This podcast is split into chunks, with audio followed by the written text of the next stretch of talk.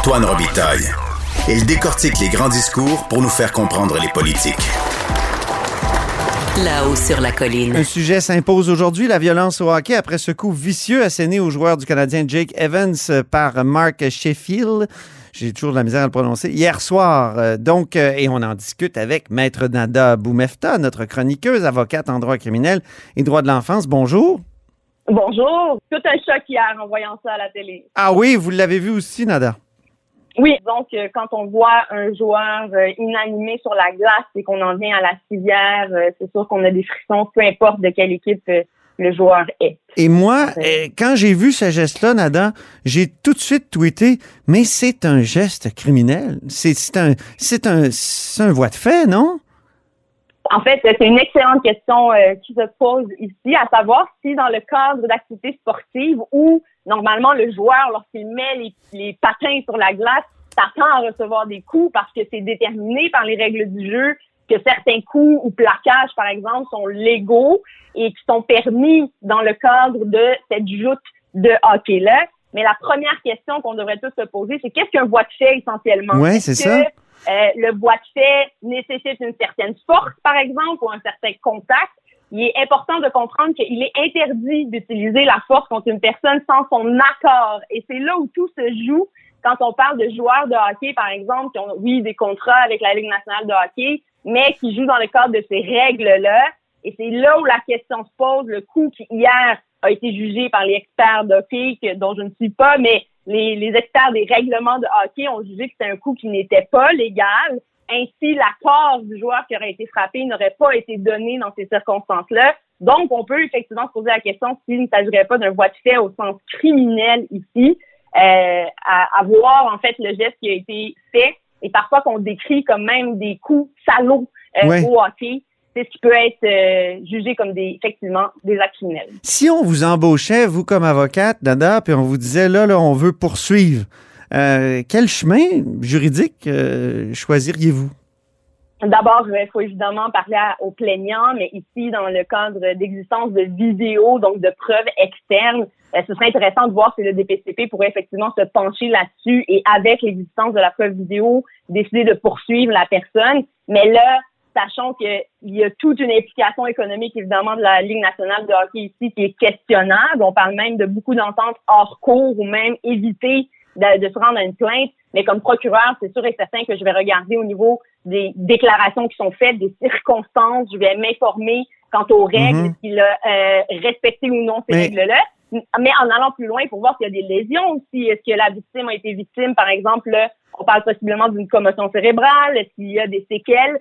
Et euh, ce seraient des choses qui, pas au mhm. sens de la culpabilité de la personne, j'aurais à démontrer, mais au niveau de la sentence, pourront venir changer euh, la chose et amener des conséquences euh, auprès de l'agresseur. Il y a des précédents. Il y a des, des joueurs qui avaient donné des coups euh, totalement hors normes qui ont été poursuivis devant certains tribunaux. Je pense à la Colombie-Britannique, euh, mais au Québec aussi dans des ligues qui n'étaient pas euh, la Ligue nationale.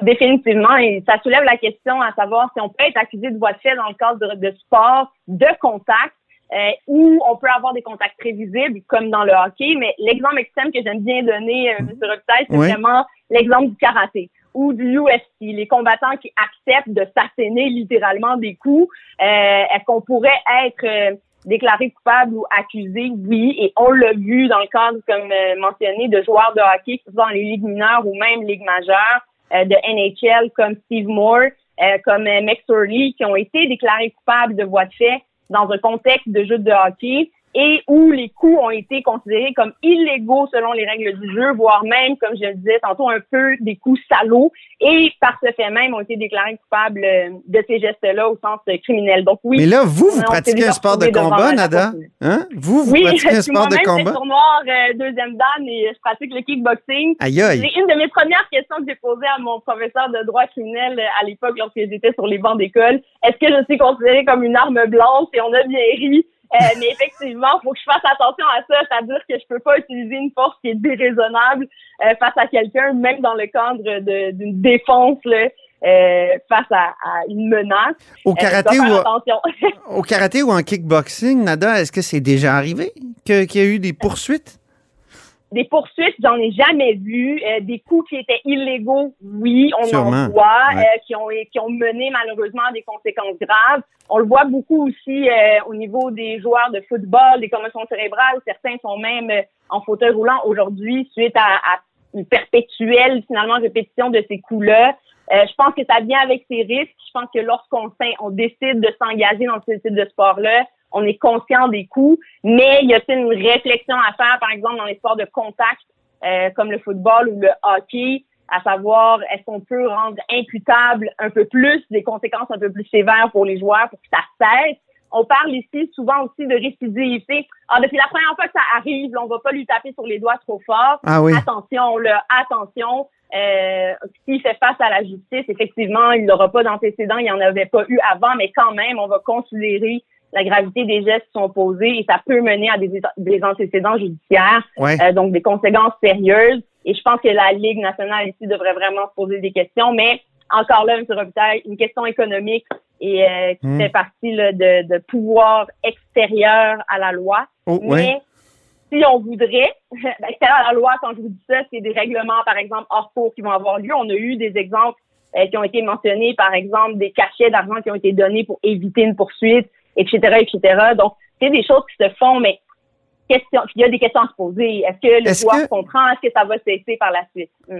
Est-ce qu'un joueur qui a été euh, victime d'une commotion cérébrale dans un contexte limite, comme celui euh, d'hier à Winnipeg, mettons que Jake Evans, il y aurait des problèmes, des... est-ce qu'il pourrait poursuivre au civil à ce moment-là?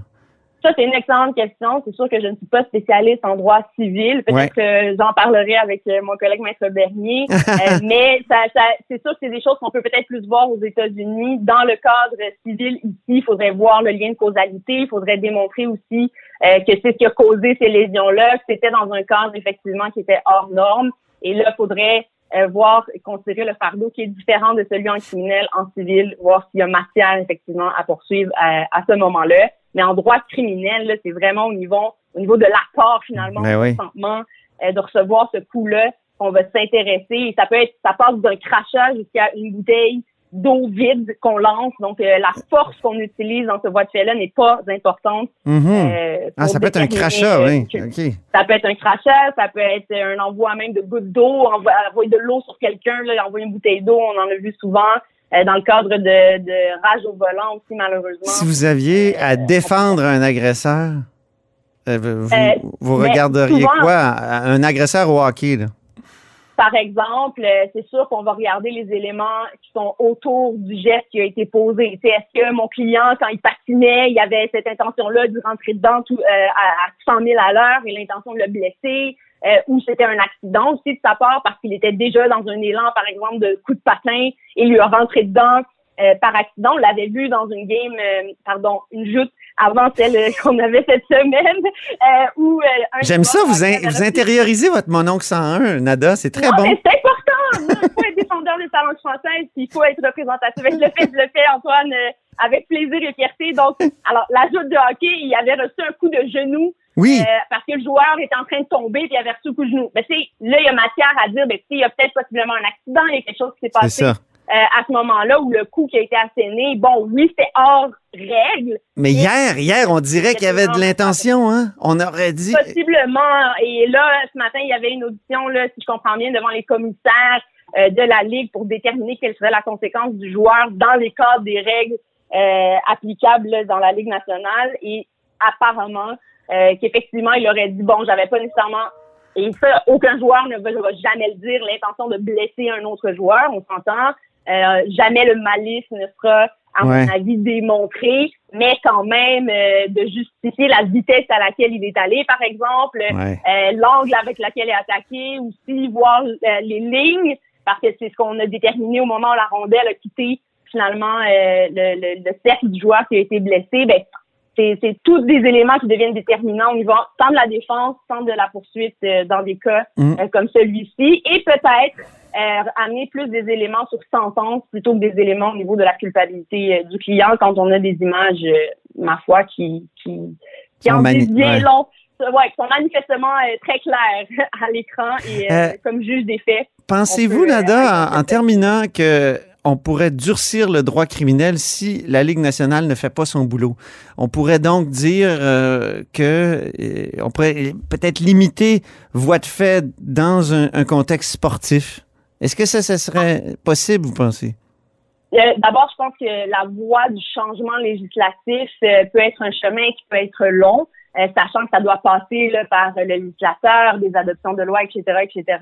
Euh, de voir si on doit spécifier un peu comme ce qu'on fait en droit euh, criminel au niveau des agressions sexuelles, au niveau des mineurs, pas mineurs, il va y avoir des spécificités au niveau du code criminel. Maintenant, au niveau des voies de fait, je pense que c'est plus au niveau de la dénonciation, plus au niveau peut-être inviter les joueurs à porter plainte, on droit de le faire, aller voir la, la police et faire une déclaration et mener ça devant les tribunaux. C'est peut-être plus à ce niveau-là, encadrer mieux les joueurs, leur offrir aussi des services, que ce soit psychologiques, des suivis au niveau de leur santé mentale, l'impact que ça a eu aussi sur leur santé physique et voir avec eux finalement les suivre comme des réelles victimes euh, d'actes contre la personne et voir avec eux le cheminement que ça pourrait suivre au niveau criminel. Mais de changer la loi, est-ce que ça aurait un impact direct? Je ne sais pas. Je pense qu'on devrait d'abord commencer par euh, Mhm. évaluer ça. Mais sachant qu'ils sont contractuels avec la Ligue nationale de hockey, est-ce que les joueurs sont ouverts à discuter et à ouvrir euh, la porte à des plaintes? Je ne sais pas et c'est ce qui est euh, questionnable ici.